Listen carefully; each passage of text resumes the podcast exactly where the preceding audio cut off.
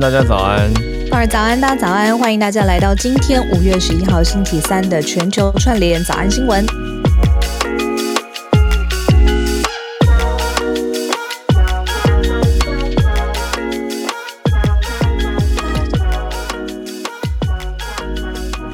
我没有想到他们会影响到物价这件事情，我我比较想自己而已，就是觉得，哎，我只要赚的比人家多，我就我就开心啦。因为我自己心里面一个这几年的小小感悟，就是快乐是比较出来的。那结果呢，这个教授 Laurie Santos 他写的文章，哎，也是这个脉络，对，因为他好，他这个有一个相关的研究，他在哈佛也看到了一个相关的研究，就是问哈佛的学生这样二选一，就是你到底是要。年赚十万还是五万就好，只要比身边的人都多就好，因为你那个年赚十万是比身边的人少嘛，对。可是五万是比身边的人多，结果哈佛学生也都过半是选择五万就好，但是重点是要比身边的人多。这个当然是五万美元啦。好，所以 快乐是比较出来的。所以他这个文章后面的小结就是在说，当然这不是一个很简单二选一的。简单取舍，可是重点是快乐的确是比较出来的。嗯，他的意思是说，如果你赚的看起来账面数字多了，可是大家也都一起水涨船高了，你其实不会觉得自己的生活好像特别的有 有感提升，或是诶大家环境都变好了。因为其实有蛮多国家从几十年前你说也许有战争的情况，或是殖民的情况，到现在脱离了殖民。走到现在的社会环境，可是大家也没有觉得好像比较快乐。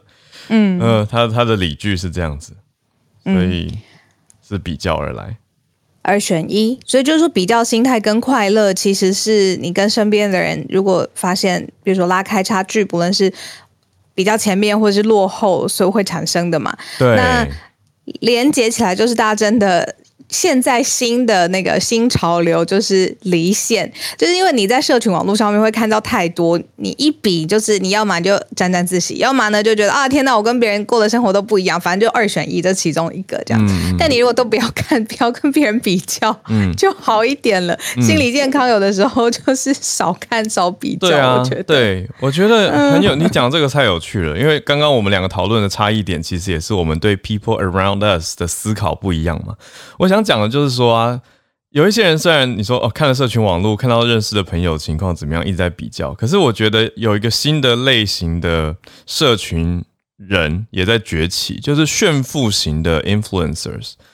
虽然我不知道到底可不可以称这些人为 influencers 啦，他们很久了，我觉得。对，可是我的意思是说，好像好像大家不会把他们当成是一个哇，看他们过这么好，我好惨，比较不是，反而是大家会。就是那个程度，因为拉锯到太大了，所以反而会让人觉得说，哎，看一下，向往一下，当做一个目标的感觉。我不知道你有没有这种感觉，就是有，我觉得有一些人啦，我是我是很不爱看炫富型的的这种东西，我自己看了就觉得啊，又来了。对，可是我我发现我身边有一些人，嗯，他们很喜欢看诶，然后就好像当做是一个。不是遥不可及，就是放在心中的一个想象的蓝图，然后看到蓝图到最后是诈骗。不是，就是很无力呢。因为你知道，我看当然有个向往，很开心。但是我觉得，我不论怎么样，我也不可能拥有三座庄园，然后一个度假的酒庄，然后呢，我就是每个星期我都可以飞去这个六星级的。哇，我期待你邀我，我觉得不太可能。对，那就会产生一个无力感，会不会？我不知道。你邀我，嗯。或者我邀你做 clubhouse，对，可以，可以，可以。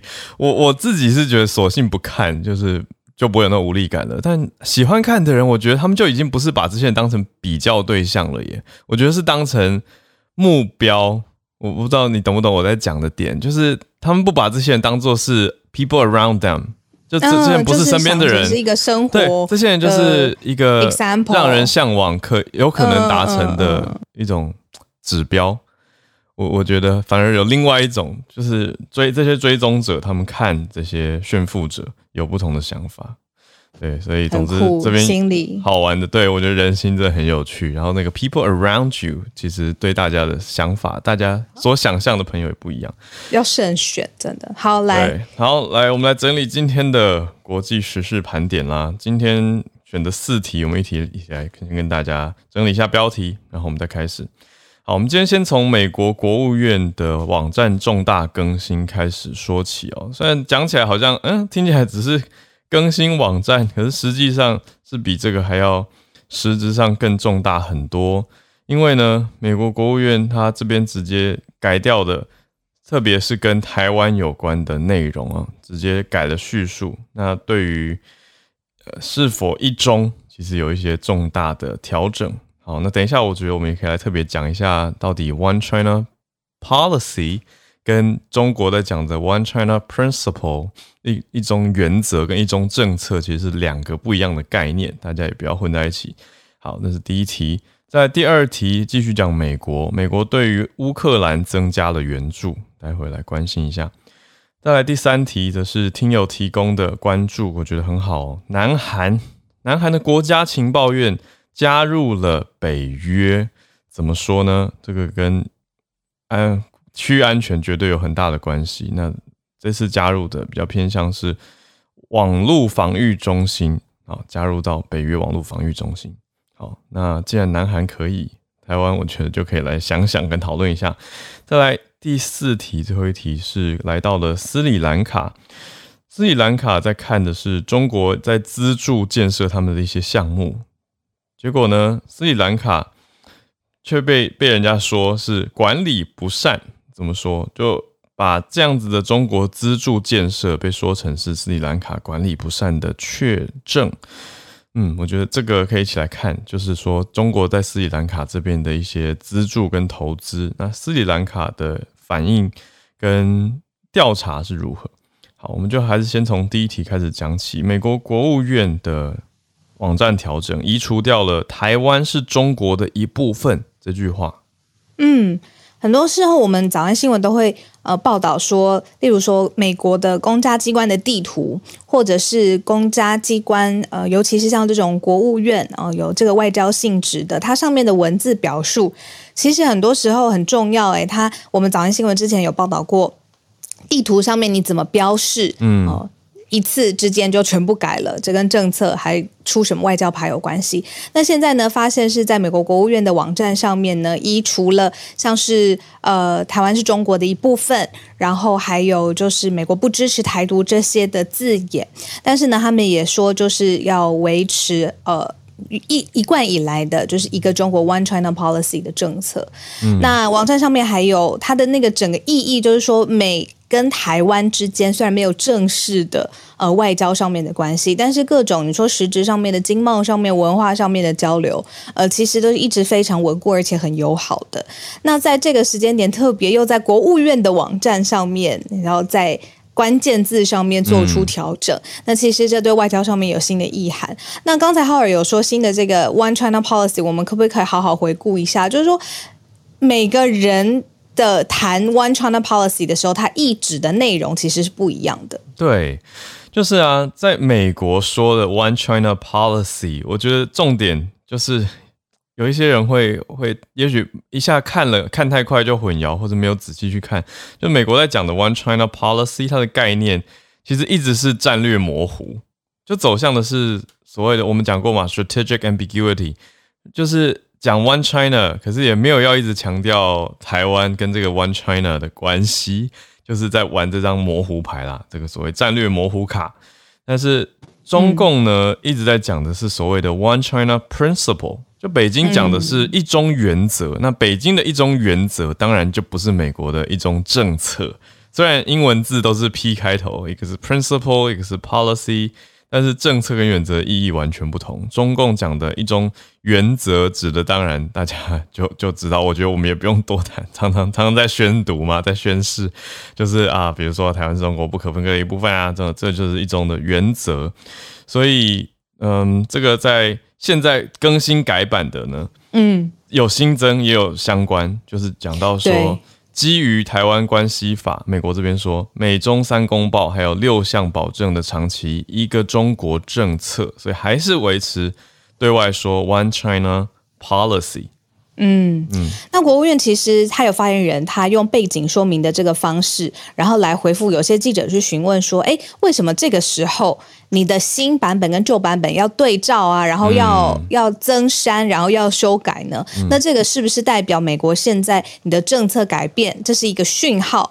那发言人就说呢，其实这是过去一直以来的这个背景并没有改变，但是呢，他也说美国对台湾的承诺是坚若磐石哦，这个又特别讲出来了，这个是现新任拜登政府对台湾的一个新的呃呃一个指针这样子指向，然后也希望台海还有整个区域的和平。稳定，美方是有贡献角色的，那所以这个其实就是再再次强化跟台湾之间友好的关系。但是你为什么做这个版本忽然间改变？哦，他是没有直接说是为什么这个时间点。对，但我觉得超级有趣的，就是 OK，我继续战略模糊哦，可是我来改一下网站，所以就会让大家有一点呜。发生什么事就多看一眼，然后改完以后再说。没有啊，没有，我没有改太多啦，就我们没有变。然后大家说，那你为什么要改网站？就说，呃，因为我们没有变。现在大概就是这个感觉。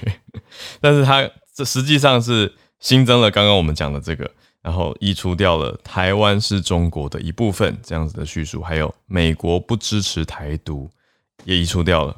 嗯呃，以前有这样写，但是现在就没有这样写了。那它是更新在国务院网站上有一个呃所谓的美台关系现况描述的成果清单 （fact sheet）。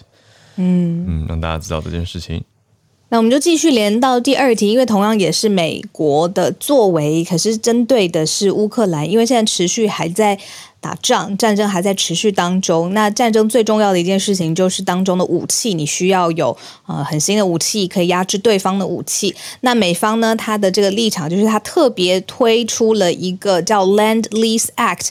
租借法案，这个法案呢，加速运送武器，可以援助乌克兰。那呃，这种法案的这个架构呢，在二次大战的期间，其实是它有的意义的，因为这种租借法案被视为当时最有效可以击败纳粹德国的非常关键的一个法案。那这一次呢，美国总统拜登九号他就签署了这个乌克兰版本的租借法案，目的就是在速度上面可以赶快的运送武器，让乌克兰有好的武器。可以抵御外国的呃俄俄罗斯的这个入侵，还有攻势。嗯，那这个是非常非常重要的一个在速度跟在政策，还有最后在外交上面全部结合起来的一个最新战况。嗯，前两三天签的这个新的乌克兰版租借法案呢，全名它是叫做《乌克兰民主防卫租借法》，啊，有压年份二零二二。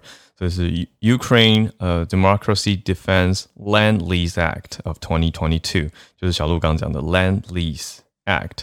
所以透过这样子的法案呢，就是用美国总统本来有一个限制，就是美国总统本来不能去出借啊，或者出租军事设备给其他的国家嘛。那现在呢，免除掉了特定的要求。以前的特定要求，举例来说，就是可能租借只能租五年。但现在是免除掉特定的 land lease 的规定啦，所以意思就是放宽的意思。好，那上一次的租借法案旧版的呢，是一九四一年那个时候小罗斯福颁布的，那个时候就是小鹿刚说的对抗纳粹德国等等，那个时候美国还没有加入，要准备进去二战。对，那透过这个法案。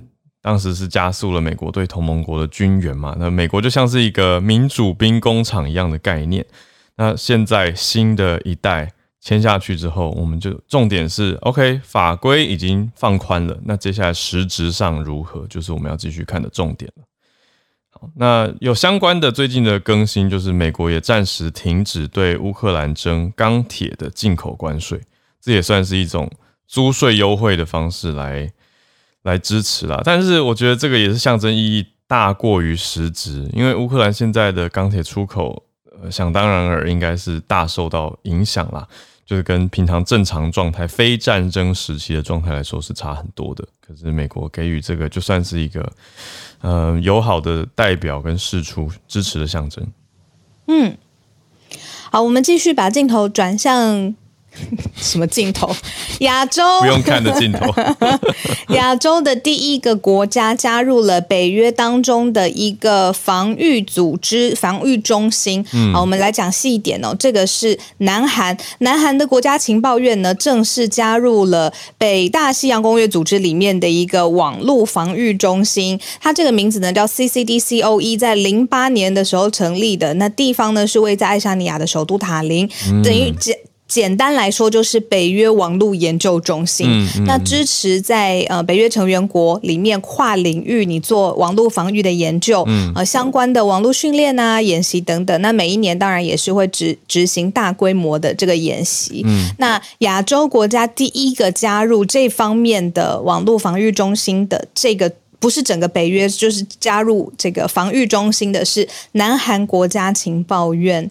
那现在已经受到美国科技网站的报道，然后韩国自己也有媒体报道，就是说在这个月的五号正式加入啦。那里面呢，现在这个 CCDCOE 呢，里面有三十二个成员的国家，那里面有二十七个是赞助国，它的名字叫 Sponsoring Nations，然后还有五个非北约国家。你如果这个参与跟贡献度就很卓越的，他也会邀请你来这个网络防御中心里头。嗯，那现在南韩国家情报院说，接下来会派遣更多的人员来前往，而且也扩大联合演习的范围。主要的目标就是非常非常重要，来强化南韩网络的防御能力。很有意思，因为是亚洲国家，等于非北约啦，那又加入到了这样子的系统当中，而且身份就是这。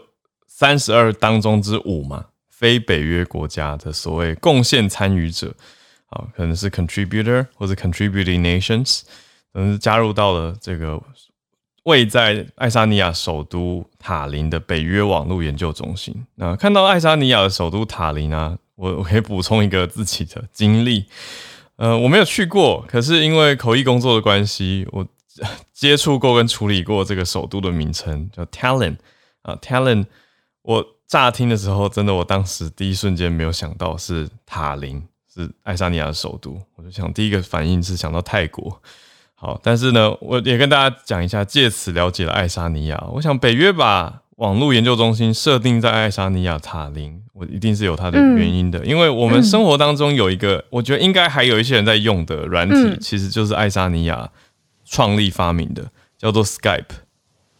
哦哦哦，网络电话。对啊，现在现在没有之前那么红了啦。我觉得我我自己的观察跟身边朋友运用的情况，以前有一段时间非常非常的热门，但现在好像因为各种其他的替代方案多了起来。对，但是爱沙尼亚本身的数位能力跟软体能力是蛮强的，那所以总部放在这个地方，我觉得可以理解哦。再加上爱沙尼亚也是有推动数位公民。这样子的计划，所以总之帮大家补充一下，在北约的网络防御中心，那现在很有意思的是，离我们很近的南韩正式获得加获准加入了。嗯，南韩一直在就是科技的嗯力道、野心还有发展上面，其实都蛮用心的。然后我们之前不是说在访访问这个元宇宙或者是呃相关的未来虚拟货币的应用的时候，南韩也很前前卫嘛，嗯，就是在城市上面啊，政府预算上面的部署。那现在在网络防御上面，现在加入两这样子国际的组织，没错。那刚才浩尔讲到的是一个新的地区、新的国家。我们继续来看，嗯，早安新闻可能也比较少谈到，但其实很早之前我们有讲过一次，就是斯里兰卡。嗯，这边帮大家补充一下，斯里兰卡它的一个背景知识，就是现在它的经济受到很大冲击的原因，是因为当时呢，斯里兰卡的总统他废除了一个中央银行法案。那这个中央银行法一废除之后呢，斯里兰卡的政府就不受央行的限制，它可以随意的任。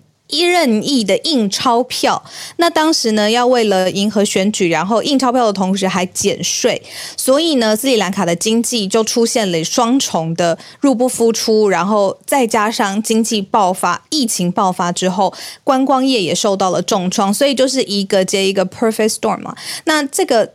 造成什么样的影响呢？我们举一个最简单的数据，它的食物食物的通膨率有百分之四十六点六，快要到。就是快一半了，百分之五十，这个通膨率是很严重的，就是食物都变得这么贵。对，那所以现在就是说，其实它里头的这个经济压力是大闷锅，一个非常非常压力大的。呃呃，一个不不稳定的因子，然后民众有开始抗议行动，然后还酿成死亡。好，在这样的背景之下呢，其实要讲的事情是已经这么辛苦了，但是呢，他还是大量的跟中方来借贷，并且来做像是机场啊、餐厅啊这种最基础的这种项目的设施，结果现在发现里面根本没有人管理，然后呃，出现了很多哎，这已经。经济这么不好了，然后去跟中方借这么大大的钱，然后做这样的基础设施，发现管理根本完全跟不上。嗯，对，所以因为这样子的原因，比如说这些公共建设就很明显摆在那边嘛，比如说一个机场没有飞机，一个旋转餐厅没有客人，然后一个海港，现在是大家看它的有在运作，可是它其实负债累累，所以这些很多背后的。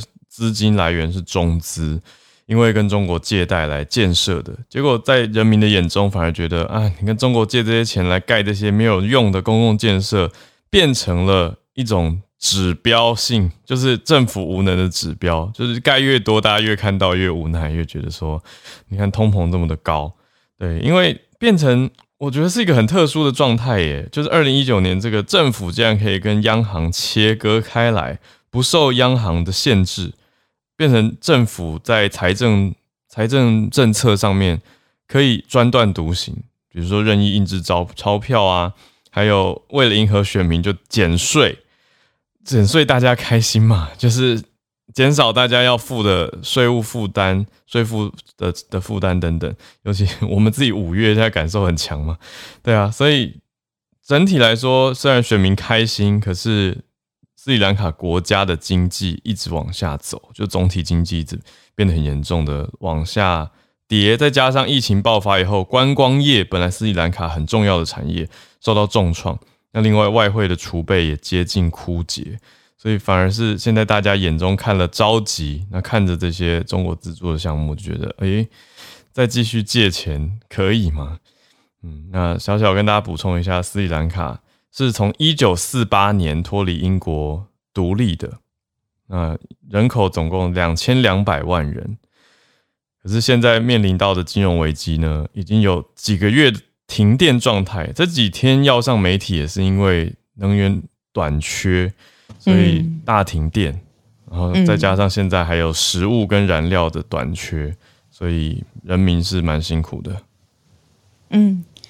好，那我们今天就是从美国的国务院的网站，然后再讲到呃，他对乌克兰的武器的援助，然后再讲到南韩。等到南韩的时候呢，聊天室有朋友说，呃，他看到了一个消息，说北韩因为有国家级的问题翻译来的，然后所以现在整个国家是封城。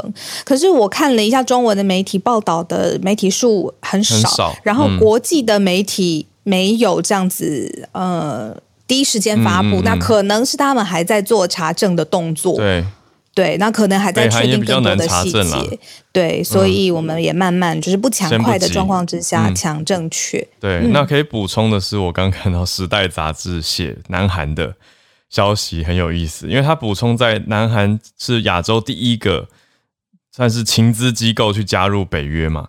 那《时代》杂志的角度切入是说中国不开心啊。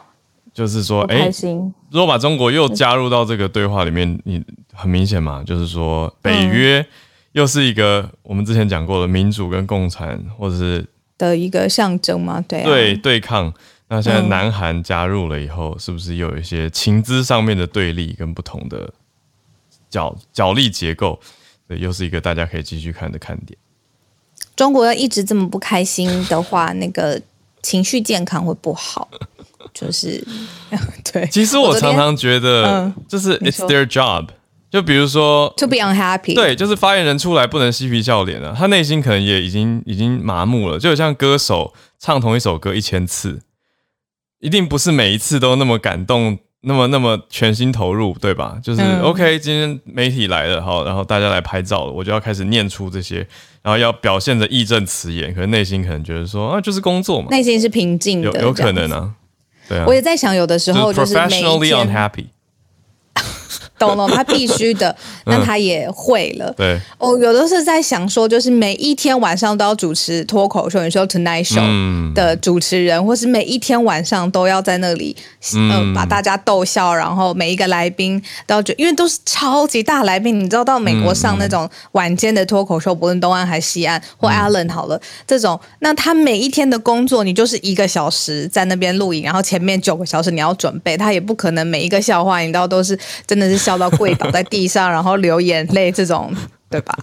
这就是要演一下嘛。很难很难。对啊，总之这是一种专业的表现。好，那时间来到八点三十二分，我们来进到全球串联的时间，也欢迎大家来举手啦。已经看到有几位朋友一大早就准备了一些的题目要来跟大家分享，我觉得真的真的很开心啦，就谢谢大家的投入跟支持。来，我先邀请东京的翠翠上台，然后也继续看其他的朋友。翠翠早安安，。早安，早安。早，我想问一下，大两位知道什么是五月病吗？因为其实像我从小是看动画或是那个日剧的人，就知道，嗯、在日本有一个东西叫做五月病。我不知道大家知不知道这个我东西？我好像听过，可是我真的不知道它的细节内容跟意义。对，嗯，其实五月病它本身是没有正式的学名，就是，但是它其实大概是在嗯五月的时候，就是会开始出现一些什么忧郁症状啊，不想要上班之类的。嗯对，那其实它的成因众说纷纭，那可能是最主要是因为，其实在日本啊，我们四月就是四月一号开始是统一，就是怎么讲，呃，社会新鲜人去上班，还有就是日本新开学的日子，所以就是在你开学之后，你经过很多的刺激嘛，比如说这种环境、人际关系的变化，嗯然后可是你觉得很兴奋，可是或是你就是开始受到挫折的时候，我们就进入了五月份的黄金周。那黄金周大概都是大概十天左右吧，所以就是你会有一种。呃，怎么讲？很就是很开心。我去休假完之后，我要回来上班或是要上课，就会觉得很忧郁。所以其实，在这种时候啊，就是开始大家会嗯，会比如说提不起劲啊，或是有忧郁啊、不安、无力之类的。对，那这个东西我们就统称叫做五月病这样子。嗯哎那其实还有一个原因，是因为刚好接下来要进入梅雨季节。那大家知道，因为梅雨季节就是会让人家觉得你知道忧郁嘛，对，所以其实在这个时间点，其实就是去看医生的人也会不少。那其实今年嗯蛮有趣的一件事情就是啊，呃。因为我们知道五月病这个东西，其实它会跟你的人际关系有关。但是啊，在那个疫情之前的，呃，我不知道是我的标题是写说，就是其实调查中，就是嗯，大家会发现有六成人曾经在五月病的时候，是在五月的时候会突然就是发起我不想要干了，然后我觉得很郁卒的这一种心情。对，嗯但是我觉得非常有趣的是，在疫情之下、啊，其实，在二零一九年跟二零二零年，我们在 Google 关键字搜寻五月病这件事情上啊，在二零二零年的关键字搜寻是减少了百分之八十的。嗯，对，那其实那时候，诶，怎么会这样子？可能嗯是因为，因为我们其实，在那个疫情时代，其实大家很多人都是因为在居家工作，本来就本来就很闷了，所以五月也没有觉得特别闷。对，诶没有，应该倒过来说，是因为你不。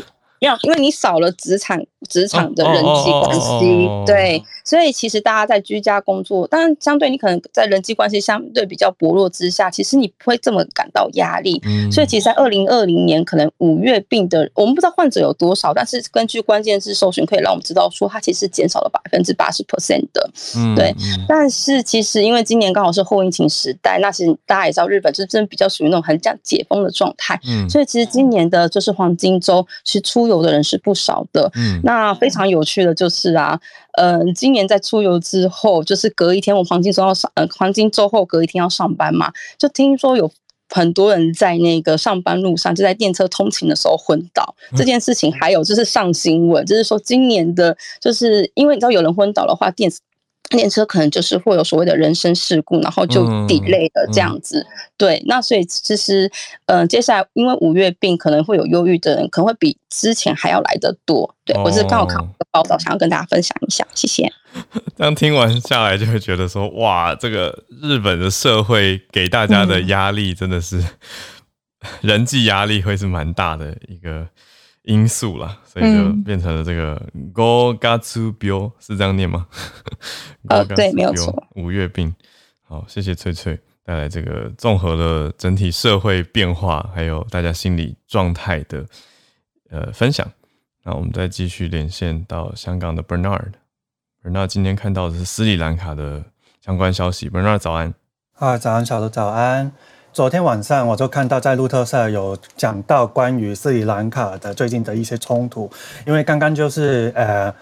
要呃，哈维跟小鹿有在呃分享，就是有讲讲到了，就是斯里兰卡现在的经济跟社会的那个一些种种的问题。嗯，其实很多现在的呃人民其实就是在反政府，所以就在四月开始的时候，其实有很多那种反政府的和平抗议啊、示威啊等等的罢工啊也有。然后就希望他就是政府的总理、总统，还有他他他们两个是一家人，就是他们是兄弟。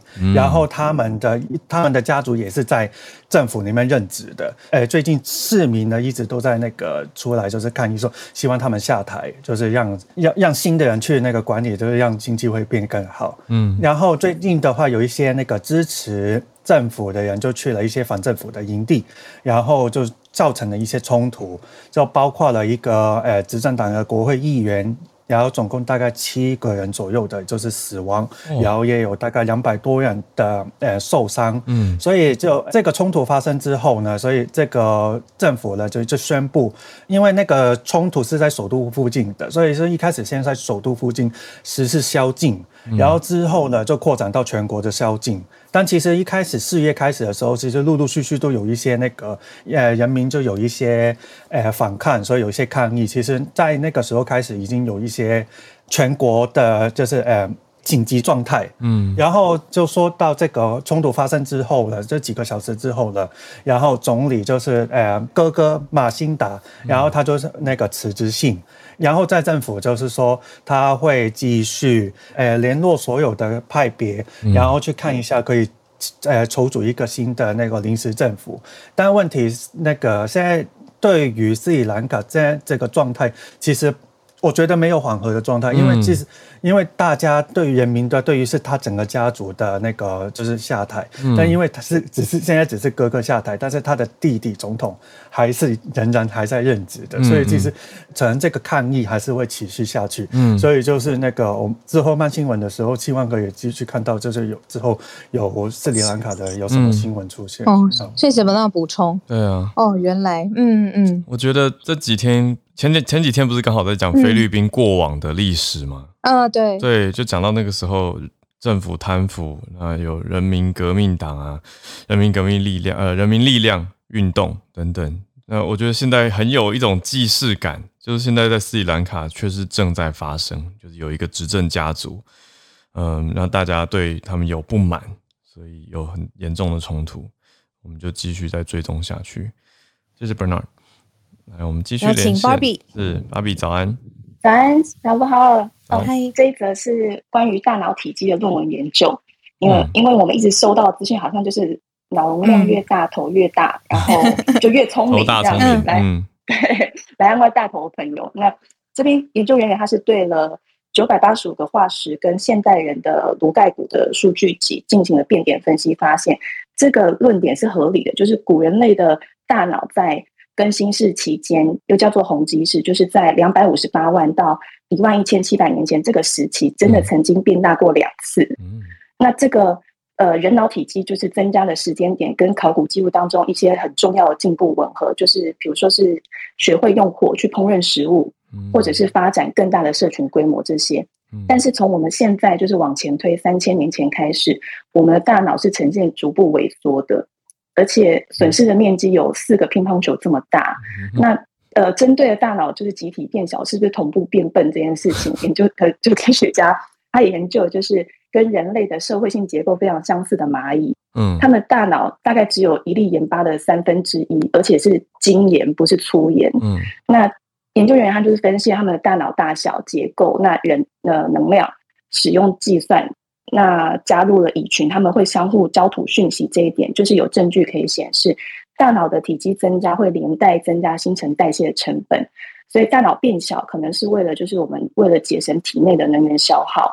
那讯息传递套用在人类社会，就是说在我们现在这个知识共享的社会群体，人类脑容量缩小，是因为我们对群体的智慧依赖增加了。嗯，简单说就是我们可能会因为太多依赖。谷歌或者是各方大神的直接解答，导致降低我们个人智力跟决策的那个神经结构需求。那不过因为大脑结构还是非常复杂，就是现在还是没有办法论断体积跟智力，大脑体积跟智力是不是成正比的。而且在法国有一个公务人员的案例，他是被发现失去了百分之九十的大脑，嗯，但是他的智力测验得分还有七十五，嗯，所以。头不大没关系，我们可以说自己的大脑是走精致路线的。嗯，有兴趣的朋友可以搜寻 BBC，对，放在 Future 专栏的报道。以上跟大家分享。谢谢芭比，人小志气高的脑，这个很精致路线。对，然后对社会的依赖，你觉得？我觉得有一点道理耶，因为社群网络啊，很多东西，然后你现在很多东西我们也不用储存在脑子里了，就是需要的时候查一下就好了。对对，可是听到自己的脑变小，还是会觉得有一点哈。因为 BBC 也很会下标题，芭比贴了这个嘛，它的标题是写说为什么人脑三千年前比较大，你就觉得哎，所以现在我们大家是对，可是也是芭比的说明跟整理啦，就是我们没办法断言脑大小是不是绝对就比较聪明或不聪明，只是说刚好目前历史上看到几个重大发现都是在人脑比较大的时代。我问你，我问你哦，这样可能性别不正确，应该是性别蛮不正确。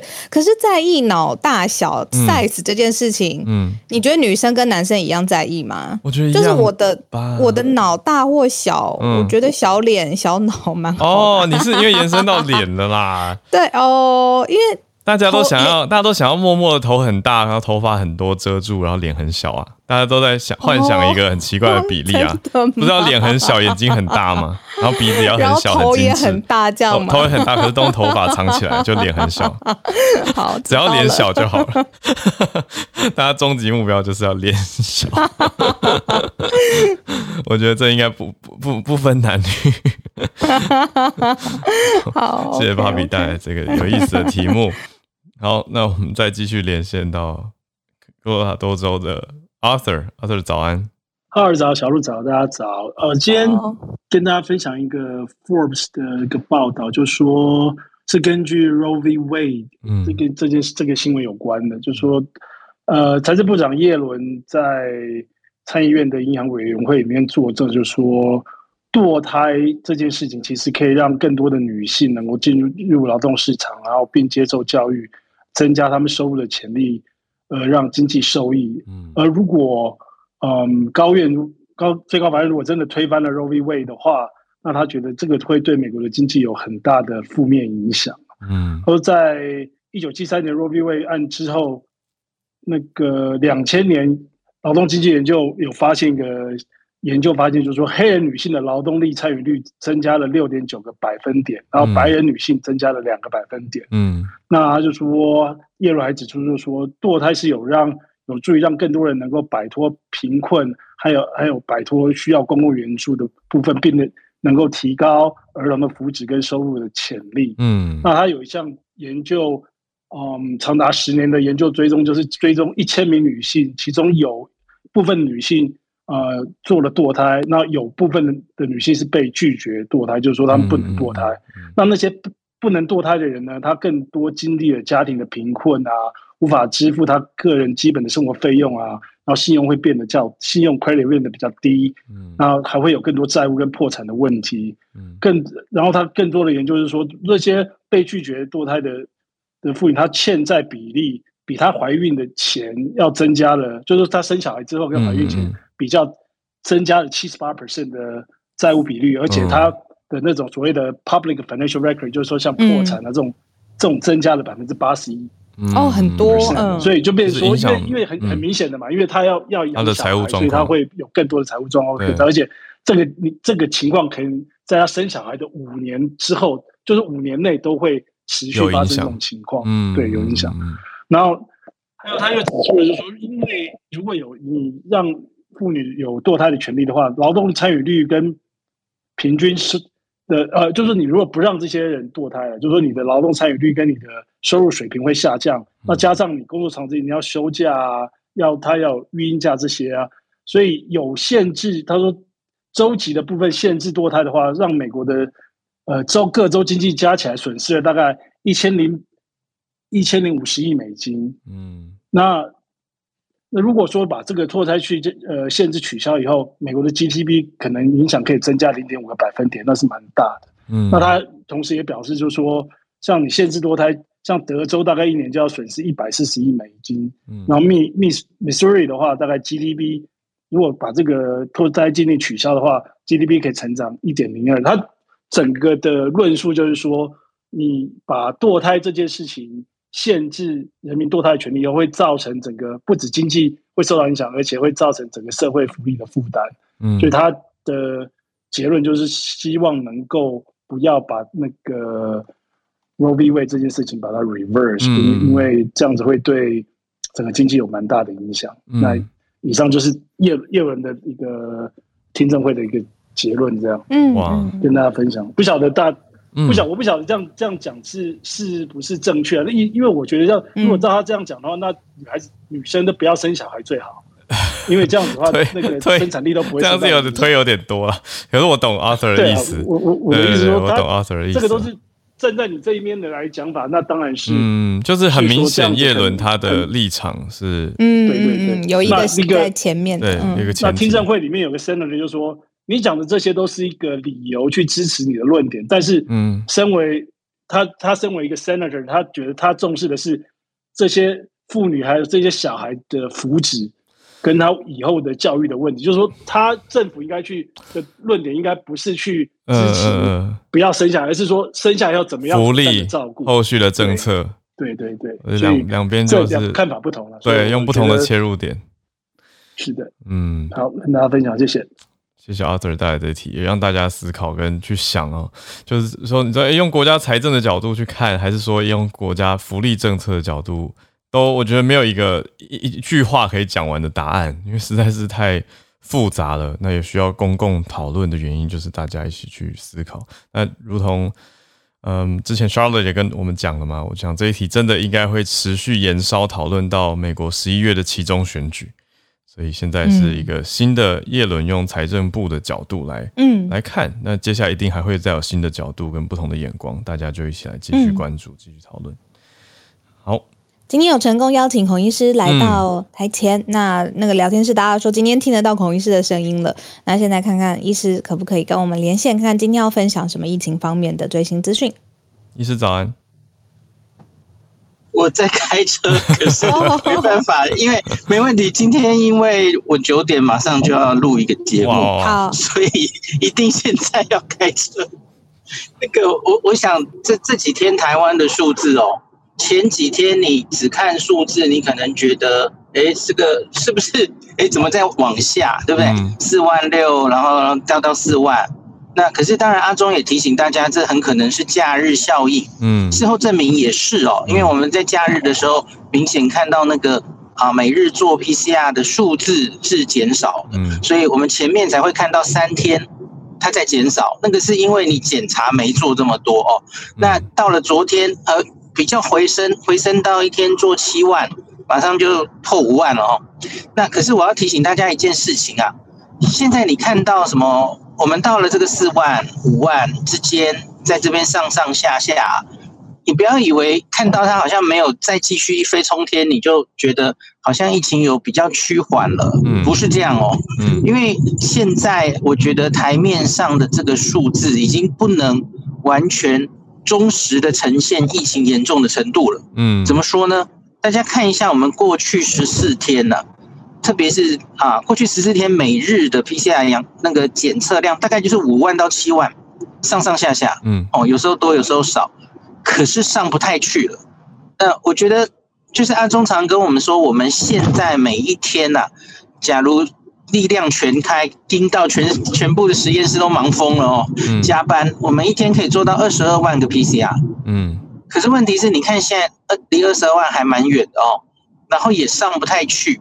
我觉得有部分原因可能是啊，我们说的这个七万用真的是用来新做的确诊的，嗯，有一些是住院的人要追踪的那个，其实应该是没有算进来哦，嗯，那个应该有一一定的数字，那所以。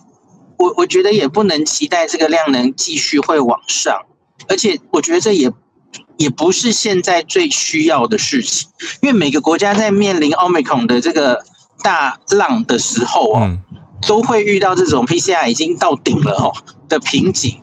那他们通常下一步要做的事情就是，那就开始把快筛阳性也当阳性。嗯，因为现在你们你们想想看，我们现在其实就是呃把这个呃 PCR 呃要快筛阳，然后我们才。让你来做，让你来做那个 PCR。哎，我到了，我到了，我可以停在路边，停在路边跟大家讲。谢谢。那个，就等于一个人，你你需要做一个快筛，然后再去做一个 PCR。嗯，这其实是两个量能。在别的国家这种严重的时候，它其实这个工具它可以诊断两个人，对吧？嗯。可是我们现在就等于一个人，你要去做两个检查。对。那所以。你那个台面上的确诊就不会往上冲，嗯，它可能就会，我我预测了，我们应该就会一直停在大概五万上下，它也许可以再上去一点，可是就上上下下会在这里徘徊，嗯，除非除非，虽然我不知道会多久哈，嗯，阿中一直说可能需要到走下坡的时候哦，嗯，就是快筛直接算阳性，嗯。的话，因为你快筛阳性那个一下又多出很多检查量能嘛，哦，嗯，那那你的确诊量。确诊数就可以更高，台面上的确诊数好，可是台面上的确诊数跟实际上社会上已经多少人染疫是两回事。嗯，那。以前常常用“黑数”这个字，我我不喜欢这个字哦。总之就是外面一定有很多，你现在想做检查，可是你觉得那排队好麻烦哦。对啊。然后 PCR 要排好久哦。我前几天听到一个排了八个小时的，我真是快晕倒了。太久了啦。去医院，嗯，因为他真的有症状，他他是真的需要医疗的人，嗯，然后。没办法啊，他一定要做到 PC，就是就是走流程嘛。因为他是有重症风险因子的人，这种人是现在最重要的重中之重。嗯，他才是需要去急诊去做 PCR 的那种人，因为他要拿到药物嘛，对吧？以现行的这个流程，对，结果他竟然等了八小时，我觉得真的听了很痛心哦。对啊，就是昨天我在有话好说跟李建章老师同台，就是台大急诊部的。主治医师啦，哦，李正章学长就跟我说，直到现在啊，哦，他们台大的同仁其实还是很多那种来急诊要开诊断书的，哦，因为因为他们可能白天要上班嘛，他他也不方便，他请假，他要保险，为了保险，对，为了请假跟保险，去清理那个保险，呀，甚至还很啰嗦哦，他会跟你说，哎。几几号确诊，那个 CT 值还要写上去，然后几号到几号隔离中，就这个文书工作，然后所有的确诊之后的人，那个要上传到法定传染病系统。嗯，他说急诊的同仁有一个很荒谬的现象，他们竟然在电脑前面处理这些文书工作的时间比看病人还多。嗯嗯嗯，保险之乱太荒谬了。嗯嗯，那还有开药，开药也是，因为到目前为止。这步初步解决了，然后就是开药原本是非常麻烦，要写一大堆切结书，因为现在这个药物其实还是 EUA，嗯，所以他要跟病人清楚说明，病人写一个什么同意书等等的哦，然后也是花很多文书工作这样。这个大概好像前两天罗富有报告有比较解决了哈，那昨天五月九号，五月九号第一次我们这个开两种口服药单日。超过了一千份的药物开出来哈，就是终于有比较进展了哈，可以在五天内大量的把应该给的人都药物给他们哦。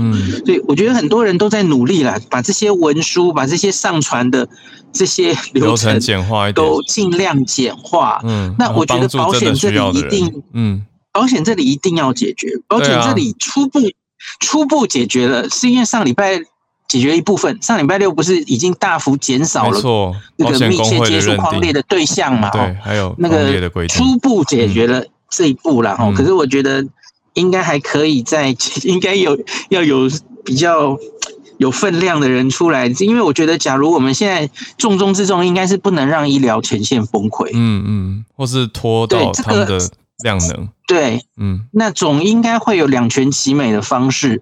只要现在大家就是，我觉得民众有点心态说，哎，保险公司搞不好，哎，谁知道这下会不会倒掉？哦，就是赶快 想要赶快处理。对赶快把它搞定。对，虽然说已经出来喊话说两年内都有效，可是谁知道他可能倒了，我就赔不到了。我觉得民众还是在。挤急诊，嗯，而且我身边有一些确诊的朋友，他们的说法是说，他现在有这个症状啊，所以他赶快去拿到证明，要不然等过了一段时间他去就是没事人一样，他要怎么清零？哦，有有那个时间点，对啊，就你身体状态啊，他变成说好像要等，趁他现在身体还有状况的时候，赶快去拿到证明。哎，嗯，这个，嗯，当初没有想到会有几成这样子，因为聊天室有在说。说等了十三个小时、十个小时、六个小时，十三个，我的天，嗯，就是刚才一师的例子，给让大家很多共鸣。对，辛苦。而且就比较麻烦的是，你看让民众现在出去排队，有些人搞不好不是新冠啊，你怎么知道？哦，嗯，搞不好不是，可是他这样排了十十到十三小时，他最后也变成是了，对啊，对吧？所以我觉得这实在是不行啊！哦，这个。这绝对不是我们蔡总统这一次我们往这个共存走去的时候，他说我们最重要的一件事是轻症要有效管理，嗯嗯嗯，然后重症要求清零，哈，嗯嗯，轻症有效管理，我们一定要想尽办法把它做到，哦，嗯，为什么纽西兰、新加坡他们可以，其他国家可以撑过这次 Omicron 的海啸，就是因为他们让这些轻症的人。很快的就可以做给自己的流程，你在家里做个快筛，阳性了，你就主动上网申报，嗯，你不用跑去任何医疗机构，你就申报了，嗯，然后自动就寄一些自动的简讯，自动怎么告诉你你要注意什么，你就开始了你的在家里的五天的居家照顾的过程，嗯，就非常自动化。然后不会让这些人蜂拥而出去瘫痪急诊要做 PCR 确诊，这实在太荒谬了。我们一定要改善这个流程，这样子。嗯，谢谢新北其实已经求救，大概喊了两三周了哦。嗯，可是中央就蛮保守的。我觉得有一部分真的是一个是真的有保险的因素，可能有一第二个就是其实还是在担心什么胃阳性的问题了哦。那可是像最近几个比较严重的县市，我发现他们都有报。嗯，像是我记得柯市长有说，现在有症状加快筛那个阳性，后续 PCR 阳性的比例是超过九成的。嗯，呃，他应该是说接近百分之百，嗯，九十五以上吧。那假如是没有症状、无症状做快筛，那当然低一点，那可能是八十五到九十之间，其实也不低。嗯，所以我觉得，假如是就只是让他居家照护要启动。没有需要每个人，也没有那种力气跟必要，每个人都去做 PCR。那保险要想办法解决，我觉得，嗯，这样对熟悉法规的人可能要提出一些方式哈。这这个不是我的专业了。嗯，我在帮医师注意时间了，谢谢医师来跟我们连线。对，因为九点，我我记得医师刚刚说有一个节目嘛，哦，所以对，我要闪了，大家拜拜。谢谢医师，谢谢医师，感谢，对，真的是很重要的这些心声跟观察，还有该做的事都提出了提醒，所以大家就继续加油，继续看。那也希望有关单位跟人士能够尽快有想出一些方法，理论上应该是有在努力啦，但是大家都当然还是希望这个应变要再快一些。因为保险的问题，这真的是延伸出来的问题。但刚才医师他也说。他希望也有保险专业的人，因为医师是医疗感染科专业嘛。那在这个时候，法规上面怎么样跟上？你说，呃，轻症要有效的管理的这件事情，嗯，真的，嗯，十三个小时，你光是想象那个等待，然后原来可能健康还好，嗯，十三个小时之后也折腾，对啊，没错。谢谢医师，好，也谢谢今天跟我们串联的翠翠、Bernard、芭比还有 Arthur，谢谢大家。那时间来到九点零一分，我们今天也准备要来收播了。谢谢大家今天的参与，我们明天早上见。明天早上八点继续跟大家串联，也再次预告礼拜五会是专题的播放。呜呼，乐团主唱啊！呜呼，礼拜五再跟大家揭晓。不要不要开玩笑，每次都要空欢喜一场。算了，礼拜五再揭晓。嗯。好听的，好听的，好，好听的，好听的。对，那我们就跟大家说一声再见，明天早上八点见，大家拜拜。